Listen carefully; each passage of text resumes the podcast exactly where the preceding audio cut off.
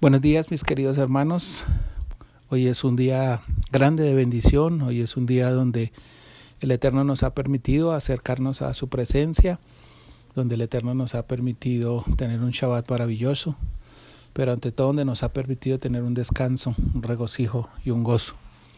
Antes de comenzar la para la para Chasi, quisiera recordar algo en este día juntamente con ustedes. Hoy hace exactamente 20 años murió mi abuelo.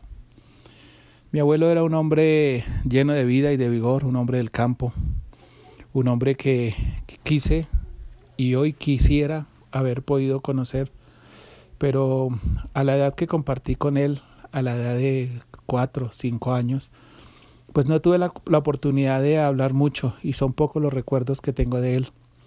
Lo recuerdo físicamente, pero no recuerdo su forma de ser, aunque era un hombre muy callado, era un hombre muy pasivo, era un hombre que se veía ser noble, que hoy lo veo a la luz de lo que he aprendido en la Torah, pero que en ese momento no pude ni discernir ni entender cómo era ni por qué era.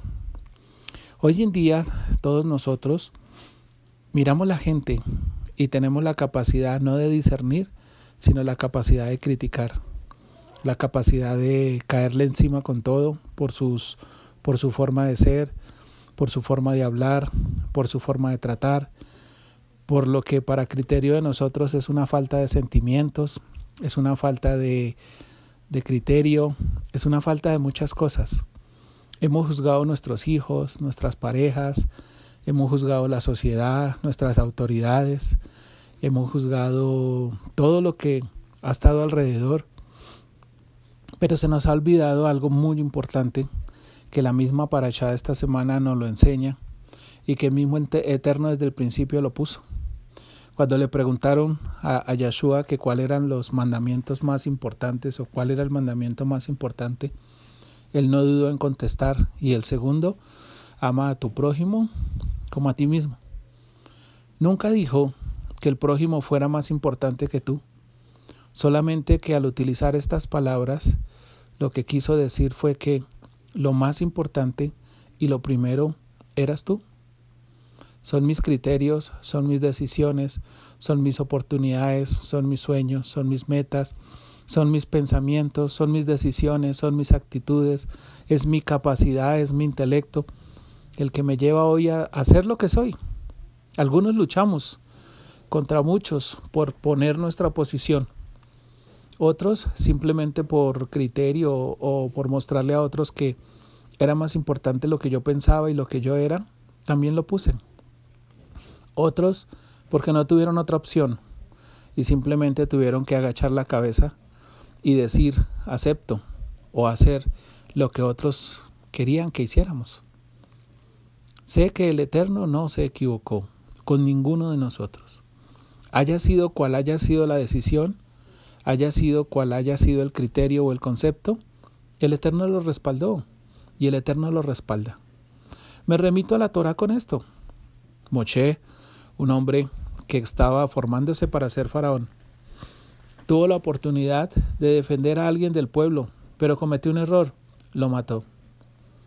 Cuando el Eterno se le aparece en la zarza ardiendo, que supuestamente decimos que era una zarza ardiendo, cuando él ve esto tan maravilloso, él no quiso acercarse para que la zarza le hablara, ni quiso acercarse para ver qué pasaba. Se acercó porque dentro de él había algo que no entendía. Y eso que no entendía es como un chamizo se prendía y no se quemaba. Ardía, pero no se transformaba en un humo o en un carbón encendido. Y la gran sorpresa fue que de ese lugar vino una voz. La voz le habló se identificó con la voz y esa voz se volvió desde ese momento especial para él.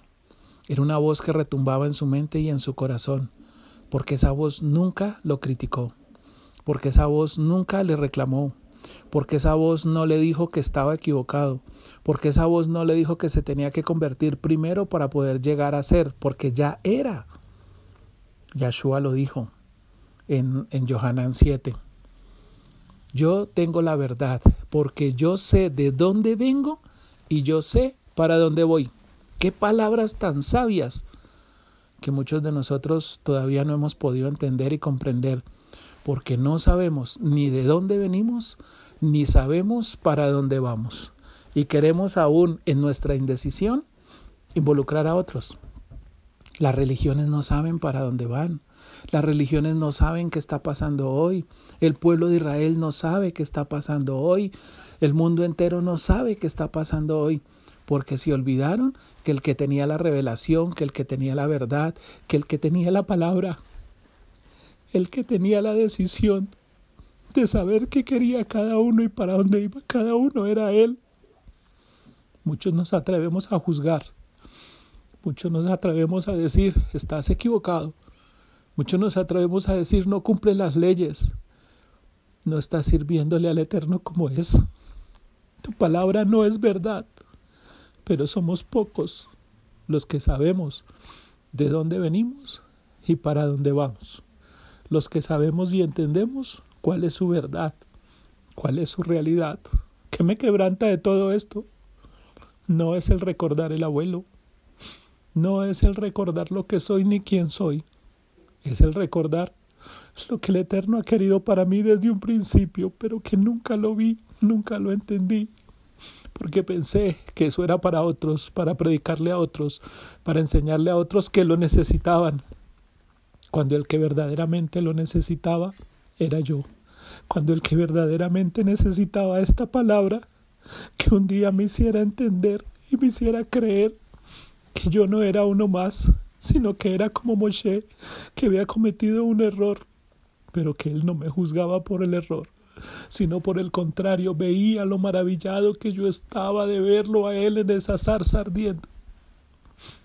Y tuvo la decisión de usarme, aunque muchas veces, como Moshe me rehusé, muchas veces dije, no quiero, no soy capaz, no tengo la palabra, no sé hablar, no sé decir, no sé actuar, no sé pensar. Pero a él eso no le importó. Sencillamente un día dijo, buen siervo fiel, en lo poco has sido fiel, en lo mucho te pondré.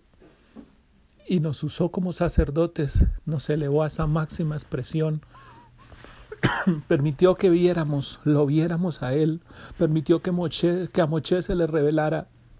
Y por eso en esta parasha en el libro de Bad Mirbat 789 dice, cuando Moche entraba en la tienda del encuentro, escuchaba la voz que se comunicaba con él. Le dio el privilegio de entrar a su casa, le dio el privilegio de entrar a su miscán, le dio el privilegio de escuchar su voz. Algunos dicen que era que él se la imaginaba y la escuchaba en su interior, pero la Torá, la Torá nos muestra que esto no era simplemente una historia ni era una fábula sino que era una realidad. Como Machía le dijo a Nicodemus, el que no experimente lo prometido en la Torah por la Rúa HaKodesh no puede entrar en el Malhud Hashem. El que no experimente la Torah, el que no experimente las bendiciones de la Torah, lo prometido por la Torah. Cuando Él nos formó, nos formó en medio del todo, no de la nada. A nosotros nos hizo del polvo de la tierra que ya tenía constituido todo, al que Él le habló desde el principio y le dijo que se formara, que se hiciera, al que Él le habló, pero que de ella misma la toma, nos hace a nosotros. Y lo más hermoso, que sopla de su rúa, que sopla de su aliento en nuestra mente, en nuestro corazón, en nuestra vida, para que de Él brote la vida. Qué triste escuchar a personas que hoy critican las palabras de la Torá. Qué triste escuchar a muchos decir que eso es una fantasía. Qué triste escuchar a muchos pensar que lo que nosotros estamos haciendo es solamente una perdedera de tiempo. Qué triste pensar cuando muchos de aquellos hombres que como Nicodemos, hombres fariseos, hombres maestros de Torá, hombres entendidos en la misma, pero no la han experimentado, se han levantado a decirnos cómo verlo, qué hacer y cómo hacer. Hombres nobles y sencillos como Moche. Moche no estudió Torah. Moche estudió todos los libros que habían en Egipto para llegar a ser faraón.